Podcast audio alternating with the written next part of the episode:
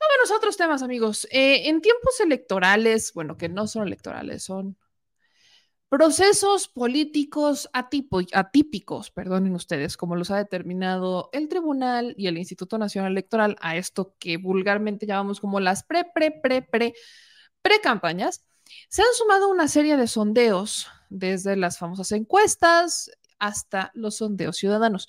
Y hay un grupo en particular que ha quedado fuera de los sondeos tradicionales aquí en México, pero que pesa mucho. ¿Y cómo sabemos que pesa mucho? Porque estamos viendo que hay políticos, tanto de Morena, PT Verde, como de la oposición, que intentan acercarse. Y estamos hablando de los paisanos. Así que vamos a escuchar, desde este espacio habíamos platicado hace un par de semanas que se iba a estar realizando un sondeo migrante para hablar justamente sobre quién, o sea, este simulacro migrante, a ver, quién quisieran que fuera el presidente o presidenta de la República, quién ven como mejor candidato de los seis que está postulando eh, la coalición Juntos Seremos Historia, Morena PT Verde, y ya hay resultados, ya tenemos los resultados, ya se realizó este sondeo, este simulacro migrante, sondeo migrante, así que vamos a platicar con Manuel Castro para que nos explique cómo les fue en este primer ejercicio, en este ejercicio bastante eh, importante, con muchísima relevancia, que está midiendo cómo están las preferencias de algunos paisanos sobre la presidencia de la República. Mi querido Manuel, muy buenas noches, ¿cómo estás? Tu micrófono, ¿me ayudas? Está apagado. Ahí sí me ayudas prendiéndolo. A ver. Ahora, Ah, ya estás. ¿Cómo estás, Manuel? Buenas noches. Buenas noches, este meme. ¿Qué tal? Un gusto estar en tu programa. Muy buenas noches. Gracias. Un gusto platicar contigo. Oye, cuéntame cómo les fue en este, en este simulacro migrante que estuvieron realizando para medir cómo están las preferencias entre nuestros paisanos respecto a los candidatos de la coalición Juntos Haremos Historia. ¿Cómo les fue? Muy bien, muy bien. Eh, creo que fue una, una actividad muy interesante. Eh, participaron alrededor de 10 ciudades de Estados Unidos. Eh, fueron diferentes eh, ciudades, lo que hicimos básicamente fue es, pues diseñar una boleta, prácticamente hacer el trabajo que tendría que hacer a lo mejor el Instituto Electoral, diseñar una, una boleta, hacer una metodología, ver personas que, que participen como, este, como promotores, en este caso de la encuesta, eh, contar la encuesta, hacer un reporte de la encuesta, sumar la información. Entonces nos fue muy bien, fueron 10 ciudades, hubo mucha participación se juntaron, eh, fueron alrededor de 1.298 eh, eh, votos o encuestas o, opiniones emitidas. Básicamente lo que hacíamos era invitábamos a la gente a participar. Básicamente le preguntamos cuál es de estas seis personas la que tú crees que debería pues ser el coordinador, en este caso como se le está nombrando, y la gente básicamente tachaba eh, y ponía obviamente en la urna el papelito, básicamente, ¿no? Una, una especie de encuesta, eh, eh, votación, ¿no? esto lo hacíamos por dos, dos razones. Básicamente, pues no pudimos estar incluidos dentro de la encuesta que, que Morena está llevando para elegir, en este caso, a los coordinadores del proyecto y obviamente, pues seguramente futuros candidatos. No estuvimos en esa encuesta, obviamente, de Morena, entonces queríamos nosotros que nuestra voz escuchara, entonces por eso hicimos esto, ¿no?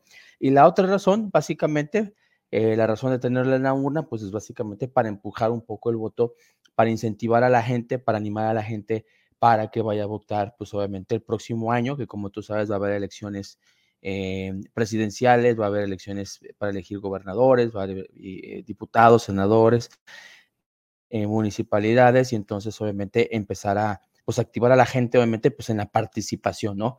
Eso es básicamente lo que hicimos. Nos fue muy bien, me parece que fue un esfuerzo muy, muy importante de mis compañeros. La verdad es que fue un, eh, trabajo de equipo, un trabajo de un, colectivo de, muchas eh, personas y, de muchas organizaciones o de varias organizaciones que, que estuvieron apoyando y obviamente me parece que pues ahí está. Entonces ya tenemos los resultados. Eh, fueron 1.298 eh, votaciones o, respuestas de la encuesta. Em, Cabe señalar, Meme, que generalmente una encuesta de este tipo generalmente rescata alrededor de 600 opiniones. Nosotros eh, rescatamos más, 1298, este, por lo que creemos que es una, eh, puede representar de una forma muy interesante la intención o la opinión de los migrantes y de los mexicanos que viven en el exterior. Cabe señalar que también hubo dos ciudades, Montreal y Toronto, que también participó. Entonces fue, fue muy bueno, me parece que fue muy positivo y, y pues ahora sí que muy buen esfuerzo de, de, nuestros compañeros, ¿no? En todas estas ciudades. Manuel, platícame de los resultados. Si bien tienes razón, normalmente las encuestas enrondan entre los 600, 800, a veces llegan a 1000, 1500 eh, de, encuestados. Depende de la casa encuestadora y depende su, metodología. Normalmente son por llamada telefónica o a través de Internet. Aquí fue presencial. Entonces, ¿cómo fue la logística de, esta, de este simulacro? ¿En dónde pusieron las, eh, urnas o este simulacro para que la gente pudiera asistir? ¿Tuvieron complicaciones a la hora de hacer el montaje, de presentarse? O sea, vaya, ¿cómo fue, antes de hablar de los resultados, cómo fue todo este proceso de logística? Hablabas también de organizaciones que se sumaron, o sea, hubo un apoyo, hubo una movilización importante de los paisanos. Entonces, ¿cómo fueron desde ponerse de acuerdo, elegir el lugar, etcétera?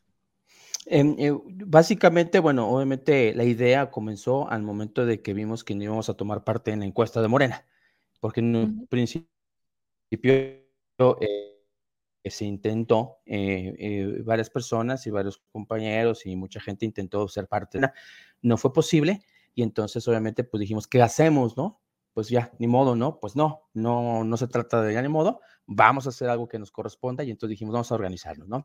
Entonces, básicamente lo que hicimos, el diseño metodológico, por así decir, este, es, fue lo siguiente, y lo digo así, porque obviamente no somos una casa encuestadora, pero sin embargo, esfuerzos de este tipo creo que tienen, eh, me parece, el mismo valor, inclusive, ¿no? Que a lo mejor el, lo que una encuesta, una casa encuestadora podría determinar, básicamente porque, muy importante, nosotros lo hicimos en lugares en donde hay alta ah, afluencia de migrantes. O sea, nosotros nos fuimos a donde estaban los migrantes, ¿no? Y obviamente les, les dejamos saber con anticipación, vamos a estar en este lugar. En el consulado, cerca de los consulados, en un supermercado, en un lugar en donde sabemos que los mexicanos se juntan, ¿no? Los migrantes se juntan. Eso fue primero. Segundo, fue aleatorio, porque obviamente podía llegar una persona que pudiera estar muy eh, que pudiera tener mucha información, por ejemplo, de los candidatos, pero podría llegar gente que no tenía información de los candidatos, ¿no? De hecho, muy interesante eh, este, cómo se llevó a cabo y la opinión de las personas, ¿no? Entonces fue aleatorio.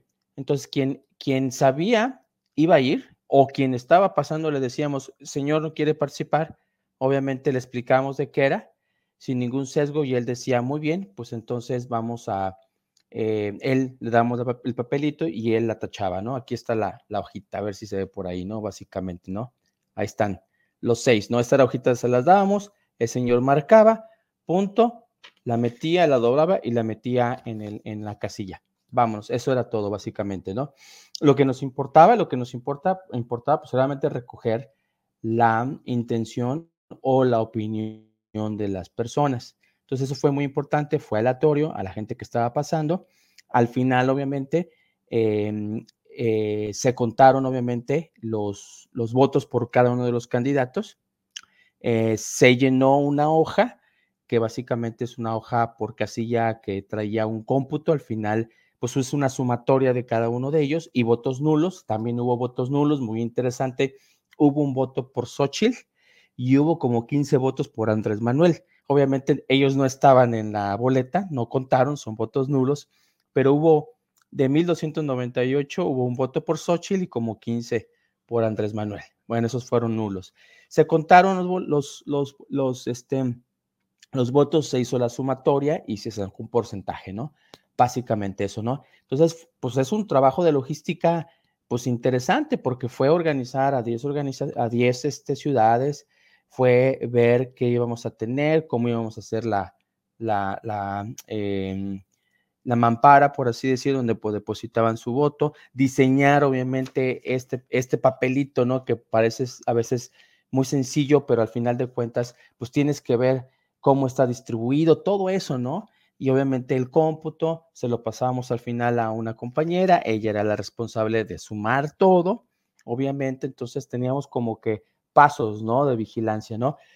En cada casilla, la persona que contaba los votos, eh, junto con otra persona, tenía que firmar de responsable que él contó los votos y que le consta que hubo 50 votos para, este para esta persona o 50 votos para el otro, ¿no? O sea, hicimos un trabajo que básicamente, pues no lo quiero comparar porque obviamente no estamos pagados y seguramente eh, no es tan bonito el diseño de todo lo que hicimos, pero básicamente pues es el trabajo que hace el INE, ¿no? Prácticamente, ¿no? Este, hacer el diseño. O debería, o debería. O debería, ¿no? Entonces, pues ya lo hicimos, ¿no? A nivel ciudadano, si quieres, muy rústico, no está bonito, bueno, no importa, pero creo que vale la, pena el esfuerzo que se hizo. Más o menos esa fue la logística que seguimos, ¿no? Ahora, Manuel, hablemos de los resultados, ¿no? Acá los tengo, aquí tengo los resultados, me hicieron favor de compartirlos.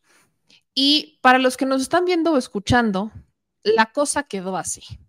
Las ciudades fueron Denver, Los Ángeles, Phoenix, Chicago, Nueva York Elgin en Illinois, Sacramento, Houston, Montreal y Toronto.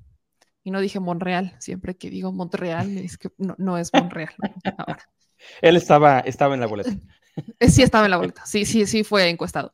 Entonces, ¿cómo queda, por ejemplo, Montreal? Queda con un 1.8%. O sea, queda en un penúltimo lugar. El último fue para Manuel Velasco, con un 1.4%. ¿Quién queda en primero? Claudia Sheinbaum con un 49.7%. En un segundo lugar, Noroña con un 20.6%. En el tercero queda Marcelo Ebrard con un 13.1% y en el cuarto queda Adán Augusto.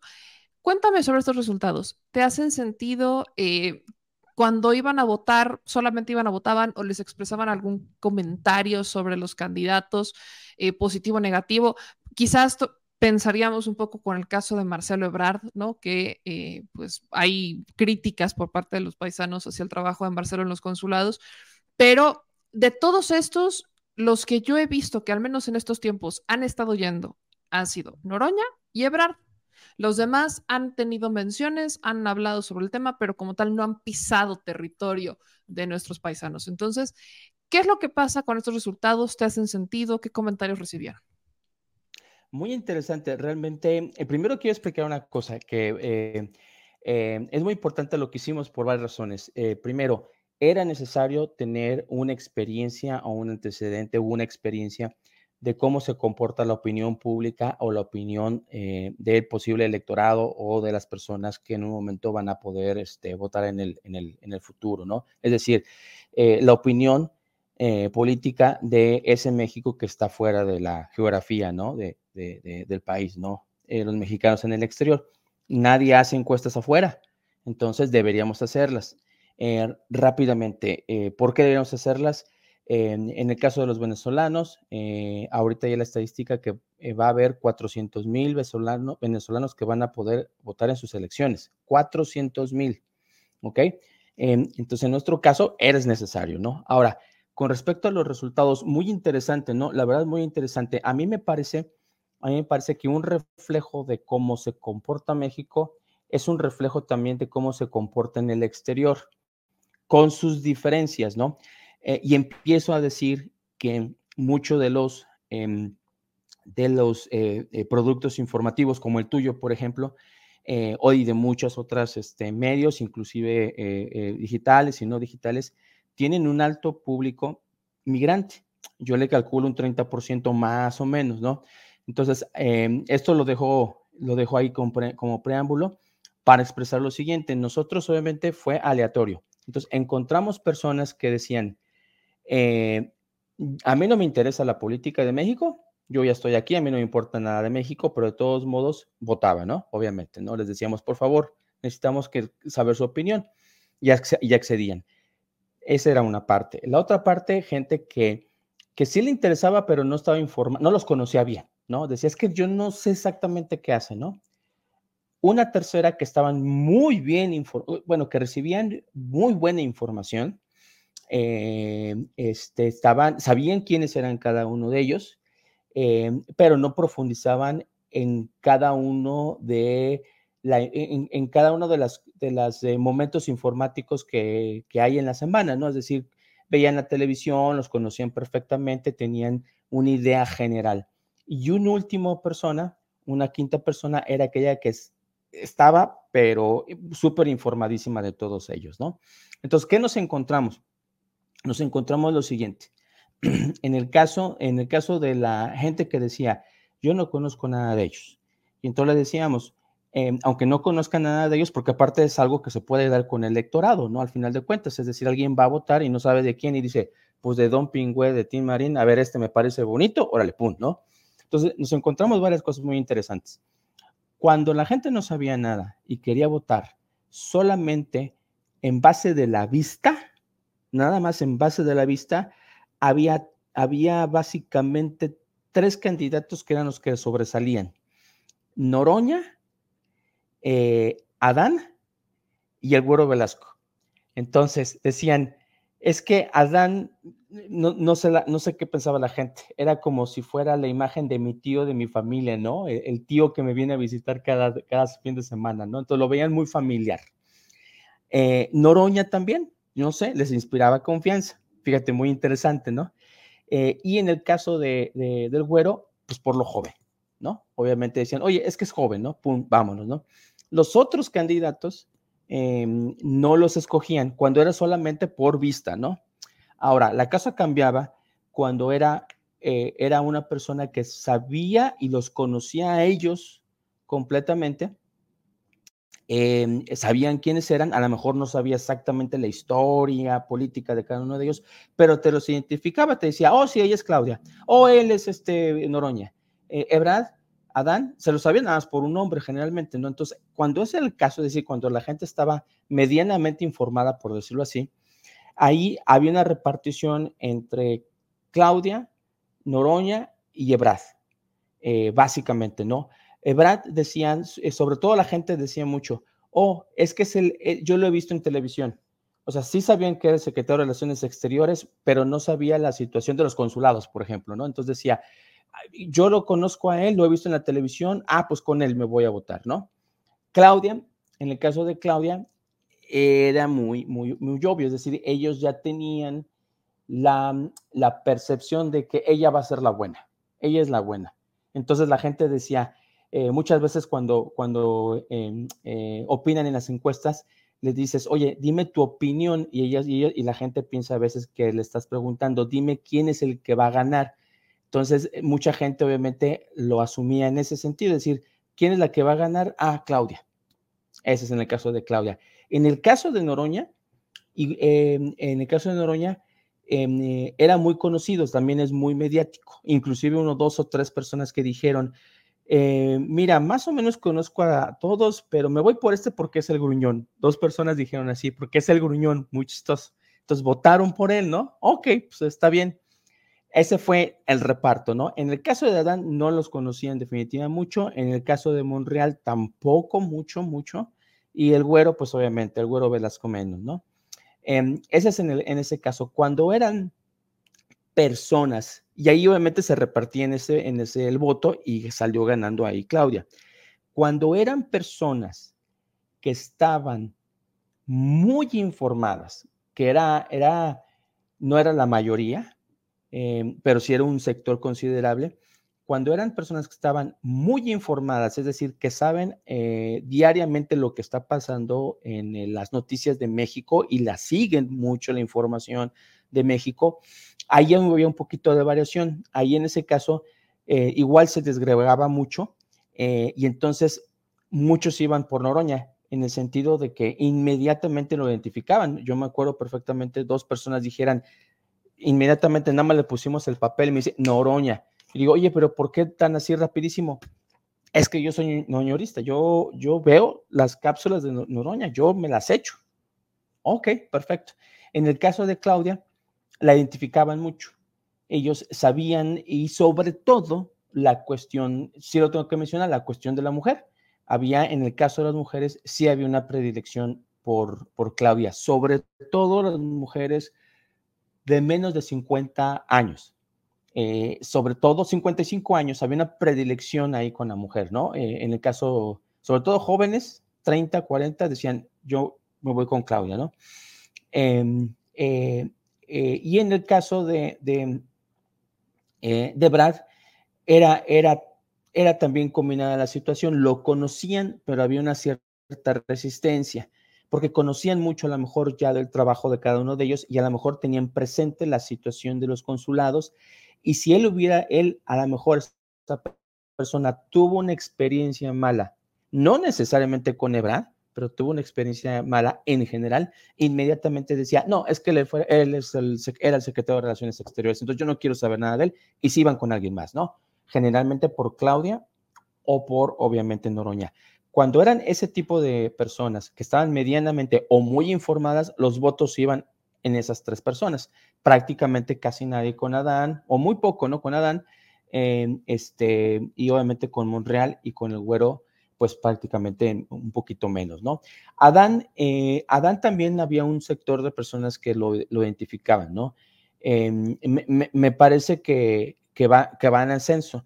Ahora, en el caso ya de los resultados, eh, viéndolos ya con, con un poquito de lupa, es muy interesante porque me parece que reflejan un poco lo que posiblemente está pasando en México o uno de los múltiples escenarios. Ya ves que ahorita, si le preguntas a cada uno de los candidatos, te va a decir algo, algo, algo diferente, ¿no?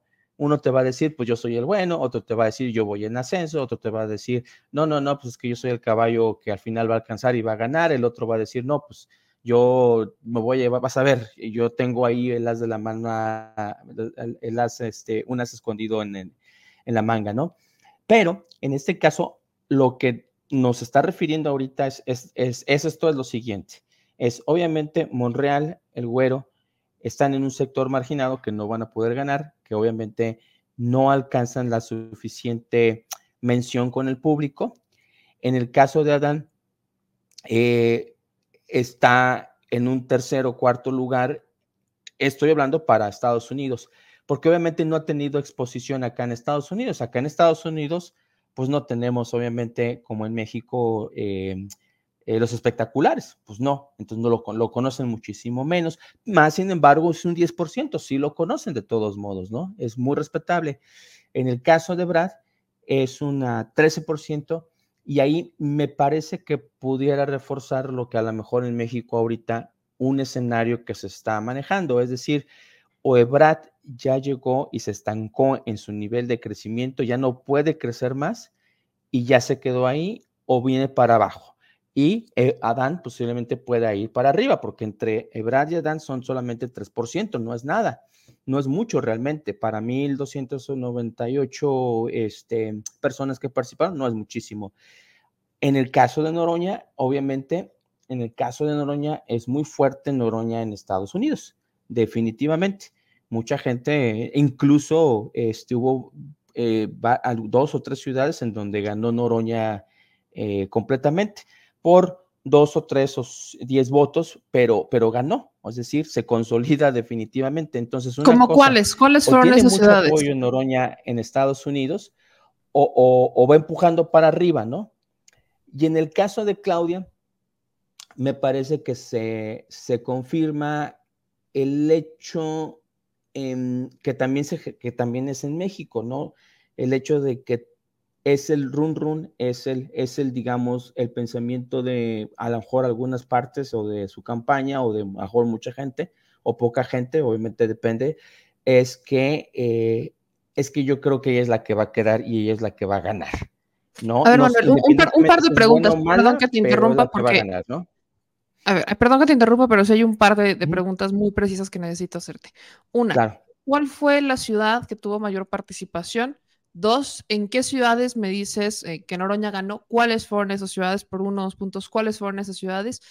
Y tercero, eh, de todo este proceso, cómo les fue con los medios en Estados Unidos, porque un tema que siempre ha existido es la difusión de las actividades que realizan los migrantes en Estados Unidos respecto a procesos de organización en México. Prácticamente no se cubren. Entonces, eh, ¿cómo les fue? ¿Hubo cobertura por parte de los medios? ¿Cómo es que ustedes dentro de su comunidad dieron a conocer esta encuesta? para que también la gente entienda que este siempre es un reto. Cuando hablamos de organización en el extranjero, es un reto que se informen o que todos los paisanos se enteren, porque eh, pues a veces simplemente les, no hay una cobertura nacional, no hay una cobertura organizada al respecto de estos temas. Aquí lo dijimos, entonces no hay como de que, hay, es que yo no sabía, en este espacio lo informamos antes de que se hiciera el proceso. Entonces, por eso te quiero hacer estas preguntas. ¿Cuál fue la ciudad que tuvo mayor participación? ¿Cuántos votos? ¿En cuáles estuvo eh, ganando Noroña? Y eh, si en alguna otra ganó otro de ellos de manera también muy particular, cuál fue y quién fue y cómo la dieron a conocer. Sí, eh, eh, la, ciudad que tuvo más participación eh, fue Denver. ahí, bueno, ahí las personas que, trabajaron, digamos, como voluntarios en, la ciudad pudieron poner varias, varias casillas. La segunda ciudad fue Chicago, tuvimos aquí tres casillas. Esas son las dos ciudades en donde hubo más participación. En Los Ángeles a contrapelo no hubo tanta participación comparada a estas dos ciudades. Ese es por un punto. La, el, segundo es em, eh, la difusión en, los medios en Estados Unidos. No fue, fue, localmente si hubo apoyo eh, por los medios locales, de alguna forma, algunas ciudades más que otras, ¿no? Eh, por ejemplo, en el caso de, de Phoenix, me parece, y en, Denver lo estuvieron anunciando en la radio. Eh, pudieron en, en, Phoenix y en, me parece, en, en, Denver, en Denver, Colorado, pudieron tener el apoyo de una estación de radio y estuvo anunciando constantemente, ¿no? Vayan al supermercado, ellos estaban en un supermercado, vayan al supermercado, vayan al supermercado, están teniendo esta actividad, participen, participen constantemente en la radio. En el caso de Chicago no tuvimos ese apoyo y en las otras ciudades también fue muy, muy marginal el apoyo, ¿no? Entonces, básicamente fue plantarte afuera, ¿no? Aunque nosotros lo distribuimos en las redes sociales, pues obviamente de todos modos es insuficiente, ¿no? Muchas veces requieres a este momento, eh, requieres difusión en medios tradicionales, en medios sociales y en todo, ¿no? Porque es muy diverso ya los medios en los que tienes, ¿no? Eso, eso, eso sería, ¿no? Eh, básicamente. Eh, y me preguntaste otra cosa, ¿no? Me parece. ¿En cuáles fueron las que ganó Noroña? O sea, ¿cuáles ah, fueron las ciudades fuertes en Noroña? Eh, si bien, si bien, si bien recuerdo, porque yo no hice el conteo, eso le correspondió a otra compañera, yo me encargué de otras cosas, pero eh, lo que yo recuerdo fue eh, Houston, Houston y Nueva York ganó Noroña. Ok. Ahora, Emanuel, ¿Cómo fue el financiamiento de esta eh, encuesta? Porque obviamente, aunque eh, fueran ustedes los que la hicieron, pues tuvieron que imprimir, o sea, vaya, que sí colocar las, los transportes, las lonas, etcétera. Entonces, ¿cómo fue el financiamiento de esta organización para este simulacro? Fue, fue propio. Eh, este, ¿Cada uno de ustedes? Sí, cada uno de nosotros, digo, eh, lo puedes hacer tan complejo como quieras o tan simple como quieras. Realmente por ahí está la, la mesa, no está abajo, ¿no? Realmente fue una mesita, así, dos por dos, una silla, cualquier silla plegable, inclusive yo llevé, no llevé sillas, sino llevé em, em, em, esas sillas que usas para, este, para la playa, ¿no? Las que te quedas así para atrás. Entonces ahí va a estar varias horas. Entonces dije, voy a estar. Eh, clipboards o o cómo se llaman, eh, tablas con donde ponías tú la, la, hojita y obviamente les preguntabas a las personas, em, este, plumas, básicamente, y imprimir todo, ¿no? Obviamente, como no teníamos tantos recursos en un principio, de hecho ahí está, en la, en anterior estaba la hoja completa, eh, en el caso de que de algunos, ahí se ve la hoja completa, pero lo que hicimos algunos es que la, hicimos en cuatro, ¿no? Porque era muy cara la impresión o en este caso eh, eh, imprimir cada una, así como está ahí, ahí, ellos lo hicieron completo, ¿no? La hoja completa, nosotros en Chicago la hicimos de cuatro, es decir, en cada hoja pusimos cuatro y la recortamos, ¿no? Dijimos, digo, al final de cuentas, pues es lo mismo, no nada más que más pequeño para ahorrar dinero, ¿no? Y ¿Y qué más? Y bueno, y básicamente las mamparas, unos las hicieron de cartón, ¿no? Otros las hicieron transparentes así como están ellos. Eh, esa fue pues mucho mejor, me parece. Nosotros les hicimos de, de, cartón, ¿no? Era una caja, básicamente, que no te vale muy cara la, pues, la caja, ¿no? Básicamente fue eso, ¿no? Fue eso. Eh, puede ser más caro, obviamente, sí, obviamente.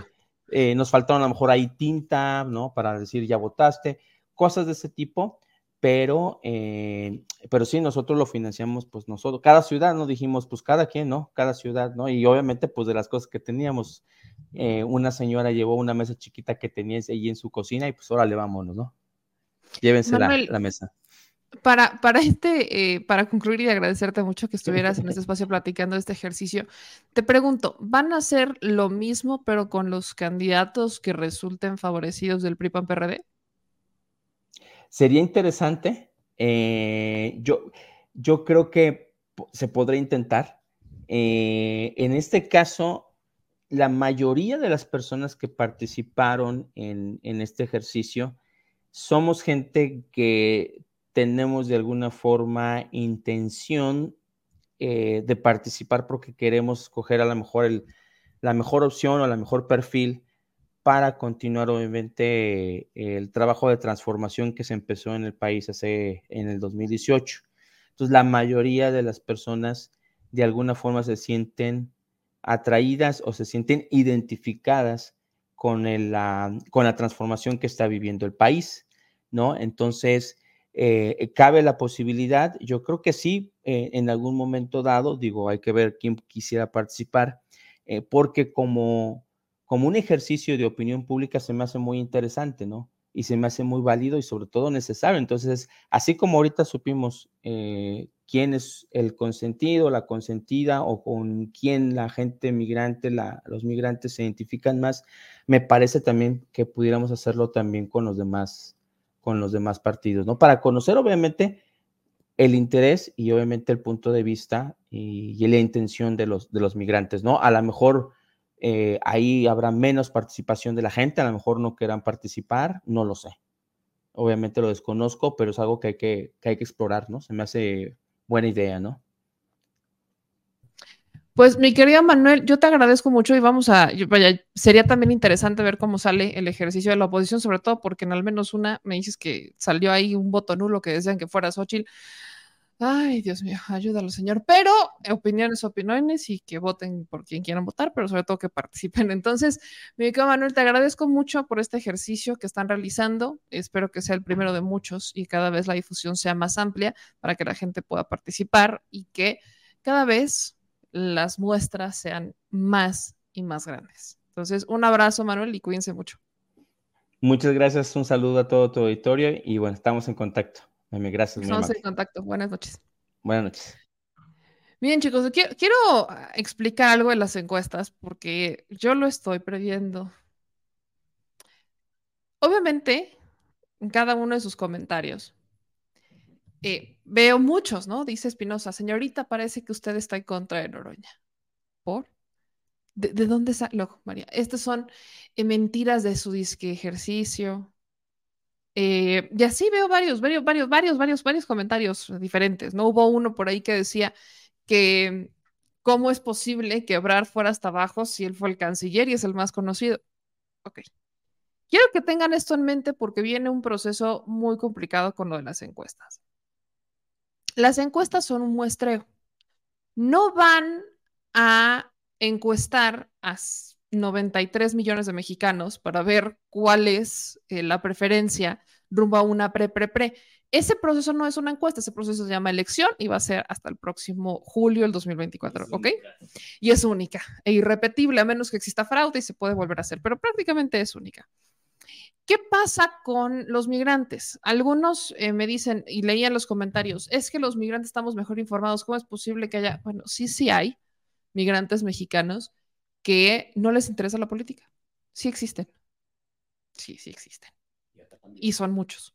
Así como aquí en México hay mujeres y hombres a los que no les interesa la política. Para muestra, vean la cantidad de votos que no son votos. Ni siquiera estoy hablando de los nulos, ¿eh? Ni siquiera estoy hablando de los votos nulos. Estoy hablando literalmente de la gente que no va a votar. En México no hemos tenido una elección más histórica que la del 2018, en donde fueron cerca de 60 millones de votos, más o menos, pero en el universo podían votar más de 92 millones de personas. En Estados Unidos, capaces de votar, porque nacieron en México y se fueron a vivir a Estados Unidos, existirán unos 14, 15 millones de mexicanos. Aprox. Estoy echando números muy al tanteo. ¿Cuántos se registran para votar? 100 mil. Más los impedimentos que te pone el instituto, porque es una tontería que desde Estados Unidos te tengas, o sea, tengas que solicitar tu credencial y cuando vas a votar tengas que decir que quieres votar. Cuando en Estados Unidos la credencial para votar no te sirve para nada más que para votar en México. Entonces, más todos estos procesos, pasa.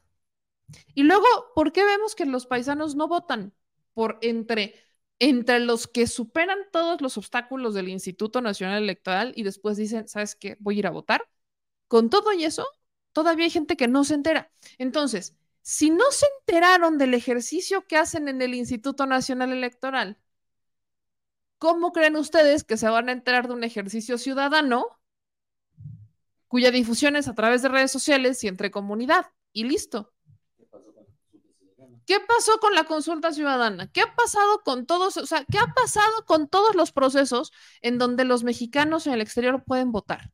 La participación es mínima. ¿Por qué? Porque sí hay obstáculos del instituto. Pero a eso súmenle que se requiere un liderazgo en el exterior muy importante. Y hay una neta que va a pesar, y lo voy a decir yo porque muchos no se atreven a decirla. Pero lo primero que le preocupa a un mexicano en el exterior, antes que lo que está pasando en México, es lo que está pasando en Estados Unidos. Las reformas que les están impidiendo a ellos ganar lo que deberían y estar protegidos como la ley les corresponde. Antes que preocuparles lo que pasa en México, les preocupa lo que, ¿por qué? Porque la seguridad económica viene de su trabajo en Estados Unidos. Claro que lo que ha hecho, y no estoy diciendo, para que no lo vayan a demeritar, que lo que, lo que está haciendo el presidente en México no importa. Claro que importa. Importa tanto que por eso tiene el apoyo histórico que ha tenido. Pero para motivar a moverlos, lo primero que alguien necesita garantizarles es que en Estados Unidos, en donde actualmente viven, trabajan y donde muchos ya echaron raíces, van a tener la certeza de tener chamba, y que esa chamba les reditúe y que puedan mandarla a sus familiares sin ningún contratiempo, sin mayor problemas, tener una certeza de que no los van a detener, de que no los van a deportar, tener la certeza de que pueden ir a pedir este, servicios médicos y de que no los van a, a vetar o que no los van a boletinar. O sea, tener estas certezas, tener certeza de tener un documento con el que se puedan identificar como una licencia de conducir. O sea, son esas cosas que preocupan. De ahí que están molestos con Ebrard. Porque gran parte de la certeza que le tenía que otorgar México a los mexicanos en el exterior recae en los consulados los trámites que tienen que hacer en los consulados, el cómo deben solicitar trámites, citas y demás. Por eso, por mucho que sí Ebrard sea el más conocido en el exterior, porque fue el secretario de Relaciones Exteriores, tampoco es como que le aplaudan muchísimo a Ebrard, y no estoy diciendo ni voy a generalizar, pero no es como que todos le aplaudan, porque la gran deuda que tenía lo que sí podía hacer México desde México para este grupo eran los consulados. Y hoy por hoy todavía tenemos quejas de los consulados, que no hay citas, que los atienden mal, a regañadientes, que no les explican. O sea, y esto es un poco de lo mucho que existe, porque también hay quejas entre los propios paisanos. O sea, cuando estuvimos allá no faltaban los que me decían, es que vienen a hacer, vienen a querer eh, hacer un trámite y ni siquiera traen sus documentos. Bueno, ¿y quién les informa qué documentos deben de llevar? O sea, de verdad que, que es un vaivén de información que solamente cuando estás allá lo llegas a entender. Y lo lamentable es que se llega a pensar que como los migrantes sobre todo ven nuestras redes sociales, uno dice, bueno, es que ya sé, y no es cierto. La participación de los migrantes en nuestros canales es mínima. Ojo con eso, que tampoco se la creen a veces. Y estoy hablando de todos los canales, hasta el del propio Vicente Serrano de Sin Censura, que es el que creo yo que tiene mayor participación de migrantes en su canal. Las proporciones son 70, 30, 80, 20. 80 territorio nacional, 20% en extranjero. Y hay un por qué. Porque los migrantes que trabajan en Estados Unidos, a pesar de que tengan un teléfono celular con la posibilidad de eh, acceder a redes sociales, el mismo trabajo que desempeñan no les permite acceder. Por lo menos están bloqueados 12 horas al día, metidos en trabajos físicos forzados que no les permiten ver un teléfono, porque incluso las empresas les dicen, no puedes usar el teléfono. Cuando salen de su jornada de trabajo y ya están en una mejor condición de ver noticias, es cuando se empiezan a informar. Agrégale el cansancio, agrégale todo lo que sucede detrás de una historia de cada migrante, pues es muy complicado que puedan ellos informarse como lo hacen los privilegiados que tienen la posibilidad de tener el móvil a la hora que ellos quieran. Hay muchos que están informados, sí, muchísimos están informados. A mí, ¿recuerdas cuando fuiste a, Estados Unidos que cuando estaban trabajando, o sea, cuando ya se quedaban, por ejemplo, limpiando cocinas y demás de madrugada, llegaban a poner el programa o escuchaban las mañaneras? Claro que sí, no estoy diciendo que no existan, ¿eh? Por supuesto que son muchos y es histórico el, e, ese interés de informarse a los mexicanos en el exterior y cómo siguen las redes sociales. Por supuesto que sí, claro que sí. ¿Que hay descansos? Claro que sí, pero no pueden vivir generalizando que como ustedes descansan o en sus ratos libres ven el programa, todos lo hacen. Ese, ese ha sido un error con el que yo siempre tengo batalla. Pensamos que lo que hago yo y lo que veo que hacen mis compañeros lo hacen 13 millones de personas. Si esa fuera la realidad, si la, si la realidad fuera esa, entonces yo pensaría que aquí en México las ciento, vaya, estas, no me voy a los 140 millones, me voy a los 93 millones de personas que pueden votar, están informados. Y eso no es cierto. O sea, ese es el punto, que lamentablemente eh, se tiende a pensar que lo que hago yo lo hacen los demás, porque si yo puedo, pueden los demás. Claro que una persona puede hacerlo, claro que lo pueden, lo pueden hacer los demás, pero eso no pasa con todos. O sea, y yo, o sea, estoy leyendo sus comentarios. Yo sé que quienes aquí me ven y me escuchan, yo lo sé. Yo sé muy bien que sí nos ven y que hay quienes están trabajando. Yo puedo dar fe, yo puedo dar fe y legalidad de que sí hay paisanos informados y que quieren participar. Aquí hemos hablado, hemos hecho eco de sus denuncias, hemos reportado cuando se organizan. Claro que sí. Pero no podemos decir que son los 13, 14 millones que pueden votar, porque esos 13 o 14 millones habrá los que no les interesa, los que no quieren, y habrá los que quieren hacerlo y que entre tantas trabas se desesperan, se desilusionan la mitad del camino, y habrá los que todavía con todo y todo dicen, claro que sí. Hoy por hoy, vean el comentario, hay gente que ni siquiera tiene idea de que hubo elecciones en el Estado de México. Yo puedo hablar de los poblanos y puedo decir que hay poblanos que no tienen idea. Y Puebla es una de las comunidades quizás más organizadas en Estados Unidos. Los poblanos en el exterior quizás son entre los poblanos oaxaqueños y creo que los chiapanecos son las comunidades más organizadas en Estados Unidos. Oaxaqueños, oaxaqueños y poblanos son quizás los más organizados. Hay muchos que no participan. O sea, si yo me pongo a preguntar cuántos poblanos en Los Ángeles participan, en un proceso electoral, porque casi poblanos en Los Ángeles o poblanos en Nueva York, que es donde más poblanos hay, no todos saben, no les interesa, no participan porque están concentrados en trabajar. Trabajar y trabajar y trabajar y trabajar. Se tiende a pensar desde México que cuando viven en Estados Unidos les va de maravilla. Se les olvida que sí, y ahorita porque tenemos superpeso, pero aquí hay superpeso, allá no. En Estados Unidos están al, al 2 de la devaluación. No hay en Estados Unidos no hay superdólar. Entonces, acá lo que les mandan a sus familias les rinde más, claro, pero lo que allá se están gastando hoy en rentas y demás no alcanza. Cuando estuvimos en San, Francisco, en, San Francisco, sí estuvimos en San Francisco, ¿verdad? Cuando estuvimos en San Francisco, yo les reportaba de cómo había gente que decidía, y es a lo que me contaban que tiene muchos años pasando, dejó de pagar rentas, prefirió comprarse una camioneta, una van, para vivir en su camioneta y no pagar rentas, porque es muy caro. Entonces creo que sí hay que abrir un poco los ojos respecto a que lo que nos pasa a uno no le pasa absolutamente a todos y que no podemos generalizar porque sí existe un número grande de mexicanos que se están informando y que ven las mañaneras y que participan y demás. También hay un número importante de mexicanos a los que no les interesa y, y eso es un hecho. Ahora, al respecto de las encuestas, aguas, no se dejen llevar, ya hablaremos a profundidad sobre las encuestas aquí en México, porque si esto les está molestando, si estos resultados les brincan sobre, los, eh, sobre el sondeo, un sondeo migrante en Estados Unidos, Yo no sé qué va a pasar cuando sea el proceso interno de encuestas, ¿no? Porque no se puede, o sea, tienen que encuestar un porcentaje de la población de todas las ciudades, salvo por, o un, por ejemplo, un porcentaje mínimo en la Ciudad de México para que no estén cargadas a un lado o a otro. Eso lo tiene que hacer la propia comisión de encuestas, entonces eso va a estar rudo. Eso va a estar rudo, hermanas y hermanos, muy rudo. Luego tendemos a pensar que lo que pasa en las redes sociales tiene una réplica exacta en las calles y eso no es cierto. No porque tengas eh, muchas, eh, mucha cobertura sociales o mucha organización en redes sociales, quiere decir que es exactamente lo que está pasando en las calles. Entonces, aguas ahí, no se me dejen llevar por esta, este corazón. Mejor, si ustedes tienen un gallo o su candidata, como le quieran llamar, vayan difundiendo lo que ha hecho, échenle ganas, échenle porras, compartan la información entre su comunidad, con sus amigos y demás. También es una chamba que tenemos que hacer como ciudadanos, no solamente los medios de comunicación, no solamente ellos como candidatos. Cuando quieres apostarle por una persona, comparte lo que está haciendo, participa en lo que está haciendo, comunícaselo a tu comunidad, etcétera, etcétera, para que veas cómo justamente esa comunidad pues puedes este, aportar tu conocimiento. Aquí nos dice Eloísa. Yo tengo seis hermanas aquí en Estados Unidos y solo yo veo noticias de política, porque aunque sea trabajando, veo YouTube para informarme, pero ellas no. Ahí tenemos un sondeo, por ejemplo, de seis hermanas, solo una se informa.